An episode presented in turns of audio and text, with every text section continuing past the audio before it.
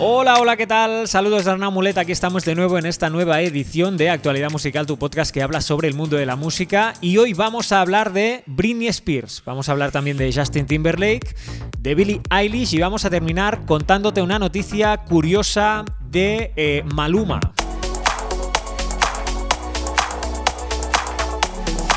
Y como te digo, empezamos hablando de Britney Spears porque ya sabes que salió a la luz el nuevo documental que habla del artista, habla de la vida del artista, de los problemas que ha acarreado pues eh, a nivel de, de salud mental por culpa en parte de la industria y también por culpa de su familia. Bueno, trata un poco la problemática de Britney Spears. El documental se llama Framing Britney Spears y está producido por New York Times y ha salido en la plataforma Hulu, una plataforma que es muy conocida en Estados Unidos, pero que aquí en Europa pues no tanto. Bien, tenemos noticias nuevas porque resulta que Netflix ha visto aquí eh, negocio y ha dicho, oye, yo también quiero participar, quiero mi parte del pastel de este documental y ha dicho que va a hacer, a realizar un documental por su cuenta tratando el mismo tema.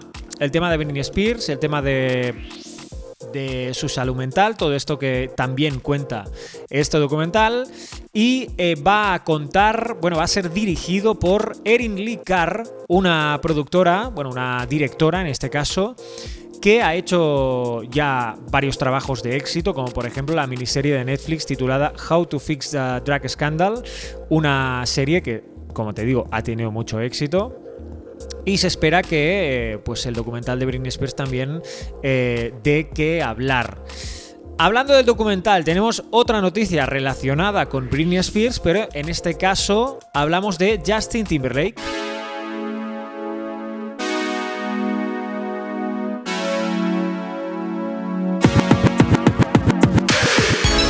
Porque resulta que Justin Timberlake ha pedido disculpas públicamente, no solamente a Britney Spears, sino también a Janet Jackson. Lo ha hecho en un comunicado a través de su Instagram y bien, ha pedido disculpas, como te digo, por las imágenes que se ven y los comportamientos que tuvo el artista eh, el año 2000, 2000 y pico, cuando fue pareja, recordemos, de Britney Spears. Pues bien, ha dicho que ha visto los mensajes, eh, las etiquetas, los comentarios de preocupación y quería responder y que lamenta profundamente las veces eh, en su vida que eh, sus acciones han contribuido al problema y que dijo cosas fuera de lugar. En, esta, en este em, comunicado no solamente habla de Britney Spears, como te digo, sino que también habla de su actuación en la media parte de la Super Bowl del año 2004, que recordemos que fue una de las más comentadas porque Justin Timberlake salió con Janet Jackson. Hicieron una actuación muy celebrada, pero al final de la actuación Justin Timberlake le quitó parte del vestido de Janet Jackson dejando su pecho al descubierto. Esto en Estados Unidos generó pues bueno, un revuelo de críticas que le, llovieron a, Justin Timberlake y también a la cantante Janet Jackson. Y eh, bueno, los fans dijeron que este comportamiento era un comportamiento ah, machista y además eh, racista. ¿Por qué? Eh, dicen que la industria pues apoya a los artistas blancos, hombres y, heteros prácticamente y que claro que él estaba en una posición de poder y por, eso eh, Janet Jackson tuvo que aceptar que le pasase esto cuando eh, si fuese al revés a lo mejor no habría sido así. En fin, aquí está este comunicado que como te digo puedes encontrar en su perfil de Instagram de Justin Timberlake y también te lo compartiremos en actualidadmusical.com. Recuerda que es esta página web en la que vamos subiendo noticias del mundo de la música y también puedes encontrar todos los podcasts.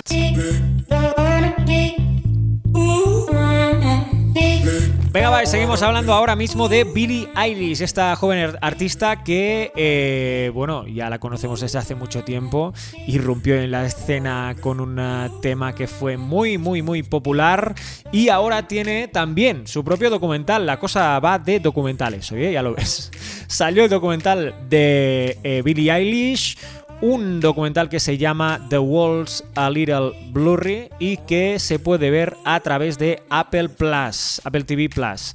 Em, este documental, bueno, habla de la vida de Billie Eilish. Ella ha dicho en varias ocasiones que no tuvo una transición fácil en el momento de llegar a la fama, porque claro, eh, era una joven que no conocía prácticamente nadie, bueno, su círculo de amigos, evidentemente, su familia, pero eh, con 15, 16 años se hizo muy popular a nivel mundial.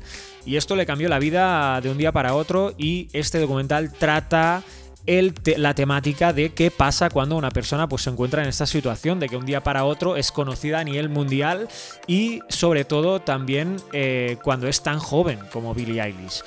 Bien, el documental ya se ha estrenado, como te digo, y ahora Billie Eilish ha hecho unas declaraciones en una entrevista en la que se le ha pedido a ver cómo ha reaccionado en el, al documental, o sea, cuando lo ha visto, a ver qué ha pensado, qué ha compartido.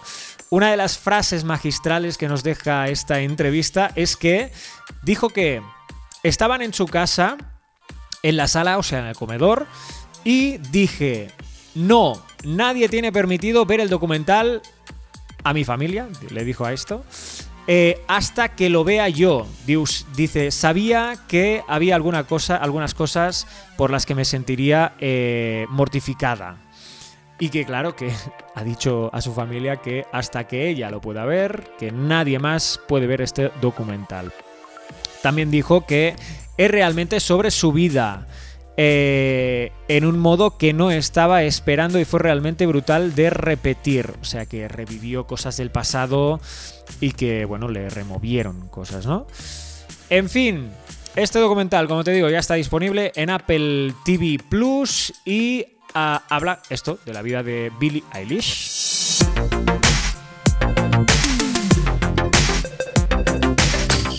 Venga, va, y ya para terminar vamos a hablar de Maluma, este artista que, bueno, es un género que realmente aquí en actualidad musical tampoco tocamos mucho, el tema del reggaetón, el tema de la música urbana, no por nada, sino porque a mí realmente se me escapa totalmente, pero Maluma sí que creo que es un artista bastante conocido, ya que ha colaborado con, con diferentes eh, artistas internacionales y también tiene una larga trayectoria ya de canciones que han sido un éxito. Bien. Tenemos noticias de este cantante porque ha sido muy criticado las últimas horas a través de las redes sociales porque eh, el de Medellín, de 27 años, se ha comprado nada más y nada menos que un avión privado. Un avión privado y claro, al comprárselo, lo que ha hecho, lo primero que ha hecho ha sido compartirlo a través de las redes sociales y alardear un poco, ¿no? De su nueva adquisición esto ha sido muy criticado porque le han dicho que, claro, que eh, él está alardeando de que él tiene mucho dinero y que mucha gente no se puede permitir, eh, ni mucho menos, un, eh, un avión privado que cuesta muchísimo dinero. Bien, Maluma ha dicho que él lo necesita para trabajar, que va... O sea que va de Colombia a Norteamérica prácticamente dos o tres veces por semana y que él necesita el avión privado, necesita o que le va muy bien para trabajar. Eso es lo que ha dicho el, cantante. Y también ha dicho que, a, todas las críticas, él dice que eh, ha sido un sueño hecho realidad y que ha sido una manera pues de decir que había llegado donde quería realmente llegar y que esto es una, una meta que tenía él para cumplir, un sueño para cumplir y al final lo ha cumplido y que no ha podido pues eh, eh, aguantarse, lo ha compartido a través de las redes sociales, que además lo ha hecho en un vídeo llorando, dando las gracias, llorando. Eh, porque ha conseguido este avión que también te dejaremos en actualidadmusical.com. ha dicho exactamente, no dábamos cuenta que eh, el tomar un vuelo comercial no nos dejaba cumplir con eh, compromisos en diferentes partes del mundo. Y por eso, pues necesitaba un avión privado. No es que a uno le choque tomarse fotos y compartir con la gente, pero hay momentos en que uno tiene que subir ya al avión o va a perder el vuelo. Por lo que un avión privado pues eh, tiene mucha más libertad.